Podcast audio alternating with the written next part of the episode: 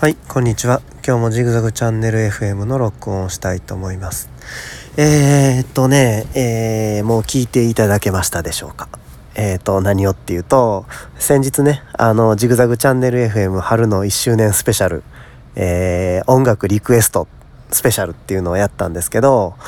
えっ、ー、とね、聞けるのがね、Spotify だけなんですよね。他のんでも、まあ、ポッドキャストでも、まあ、聞こ、聞けるっちゃ聞けるんですけど、その僕のトーク部分しか聞けない音楽紹介してる部分の音楽は Spotify のアプリで聴かないとちょっと聞けないっていう仕様だったんでスタンド FM 普段聞いてくれてる人にはねちょっとあのー、申し訳ないですけどスタンド FM の方では配信してないコンテンツなんでよかったら Spotify の方、あのー、見に行っていただけたらなっていうふうに思います。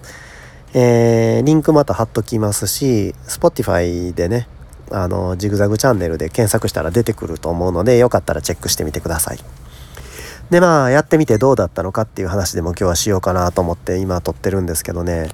えっ、ー、とね面白かったですね。なんかまあ音楽皆さんからねリクエストを募ってでまあ私はこれ好きあれする気ってみんなこういろいろ言ってくれて結局12曲集まってと思いのほかちょっと集まってしまったので12曲ちょっと全部ごめんなさい紹介できなかったんですけど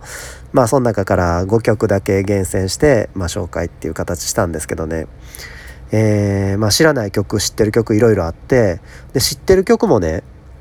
ねただ言われたから書けました。はい終わりじゃ面白くないじゃないですか。だからまあどういう何年に発売されたね誰の曲で作詞は誰作曲は誰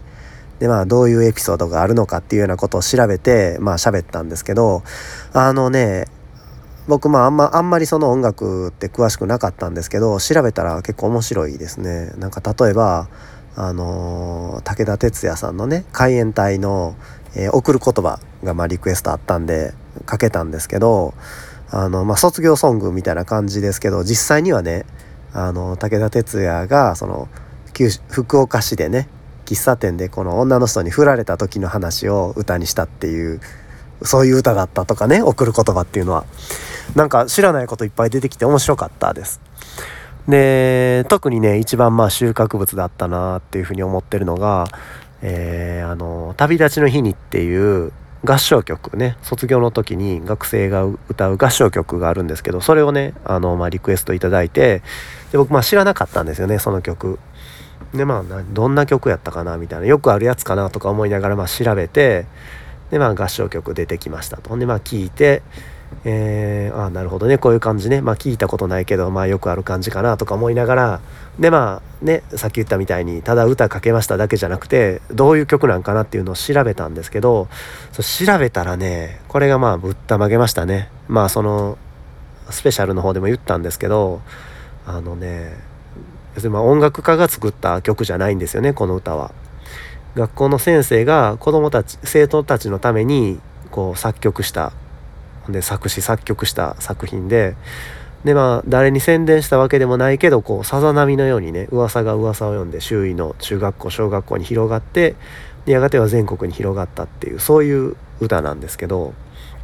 まあ、誕生にはね素晴らしいエピソードが他にもいろいろあってあの本当に涙なくしては語れないそういう作品でしたねなんかそういうのとの出会いもあったりして面白かったですでまあ他の作品もねあのこう喋れるだけの情報を調べてで自分で喋って紹介するっていうことをするとすごく記憶に残ってねあのいいなっていうふうに思いました新しい知識を身につけるっていうのはいつでもね何歳になっても楽しいことですけどこうやって人に発表するっていうのはねすごくこう何て言うんかな教科書1ページピラって見るのの何十倍もこう印象づけられるっていうかねそういう効果があるなっていうふうに感じました。なので、まあ、新しいこと始める時はね、あの、こうやって人に発表するみたいな形をとったらすごくいいのかなっていうようなことを感じました。で、えっ、ー、とね、まあ春になって新しいこと始めようかなって言って、まあ一つ今回歌紹介するっていうのがまあ新しいこと、チャレンジだったんですけど、もう一つね、あのー、前から僕考えてたことがあってずっとやれてないことがあるんですけどね、ピアノをね、ピアノ、鍵盤楽器ね、ピアノをちょっと練習したいなっていうふうに今考えてます。ずっともうここ2ヶ月ぐらいねずっとあのキーボードどれにするかなっていうのをねキーボード電気屋さん行ったり楽器店行ったりパンフレット調べたりとかいろいろしてるんですけどあのね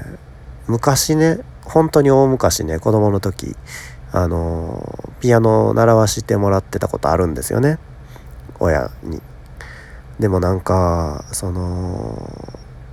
全然上達しなかったんですよ。それも目的目的がはっきりしなかったね。ピアノなんか弾けなくても別にいいやろと。生活困れんやろっていうような考えがまあ心の中にあったと思うんですけど子供の時の僕にはね。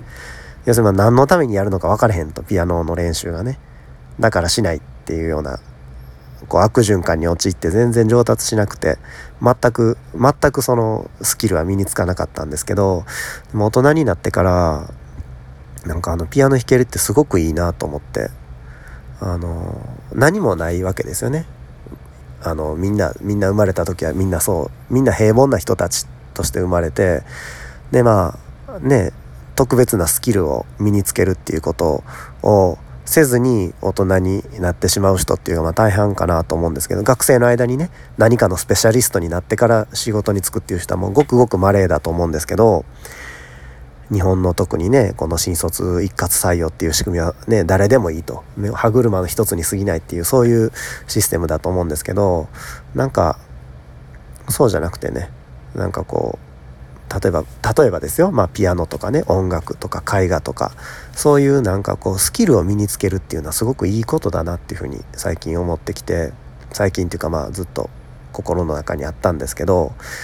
でさらに、まあ、子供が大きくなってきて、あのー、音楽にちょっと興味を持ち始めたんでね。ピアノとか習わせたらどうかなってまあよくある話だと思うんですけどそんな時にねふと自分もそういややりたかったんやっていうようなことを思い出してまあ、ピアノって結構まあ挫折しやすいですよね。自分もかつてそうだったですしおそらく僕の子供ピアノやりたいとか言ってるけど本心じゃないと思うんですよね。なんとなく僕がピアノのねなんかカタログとか見てるのを横から見てそれ欲しいそれ欲しいってただ言ってるだけだと思うんですけどそんな時に自分もさそのね何年もかけてピアノのこの技術を身につけるっていう姿をあの子供に見せてあげれたらすごくいいことかなっていうふうに思ってちょっと今悩んでるところですね。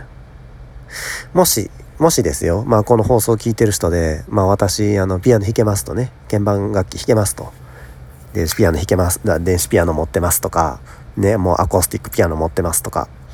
そういう人いてたらねちょっとアドバイスよかったらいただきたいです。あのー、まあ僕買おう買おうと思ってるのは、まあ、ピアノって鍵盤88件なんですけど鍵盤88個あるやつなんですけどね普通のアコースティックピアノ生のピアノねですけどちょっとまあ僕の住んでる環境ではちょっとアコースティックピアノは購入できないというふうに思ってます。なので電子ピアノかキーボードを購入することになるかなと思うんですけどえっ、ー、とねまあ電子ピアノも88件のモデルとまあ、キーボードって言って、まあ、61件ぐらいのモデルともっと小さいミニキーボードとかもあるんですけど、まあ、できたら61件か、まあ、88件ぐらい、まあ、ちょっと88もちょっと横幅130センチぐらいあるんで厳しいんですけどそこら辺を導入したいかなっていうふうに思ってます。もし詳しくてアドバイスできるっていう人いてたらよかったらコメントください。えー、じゃあ今日はそんなところで。じゃあまた。